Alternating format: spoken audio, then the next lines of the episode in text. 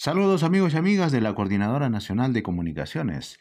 Informar desde la Ciudad Blanca que debido a las intensas lluvias durante dos días, más de 700 pobladores quedaron aislados en los anexos de Pampacocha, Siringay y Ancaro, pertenecientes al distrito de Toro en la provincia de La Unión.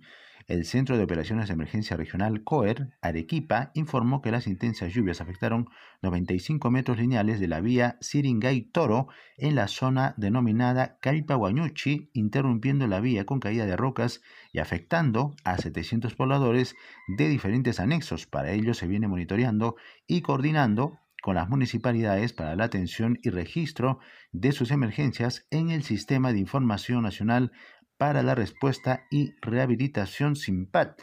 Mientras tanto, el Senami anunció que hasta este martes 29 de diciembre se presentarán precipitaciones de moderada a fuerte intensidad acompañadas de descargas eléctricas y ráfagas de viento en la Sierra Media y Alta de la región Arequipa, afectando las provincias de La Unión, Conde Suyos Castilla, Arequipa y Cailloma.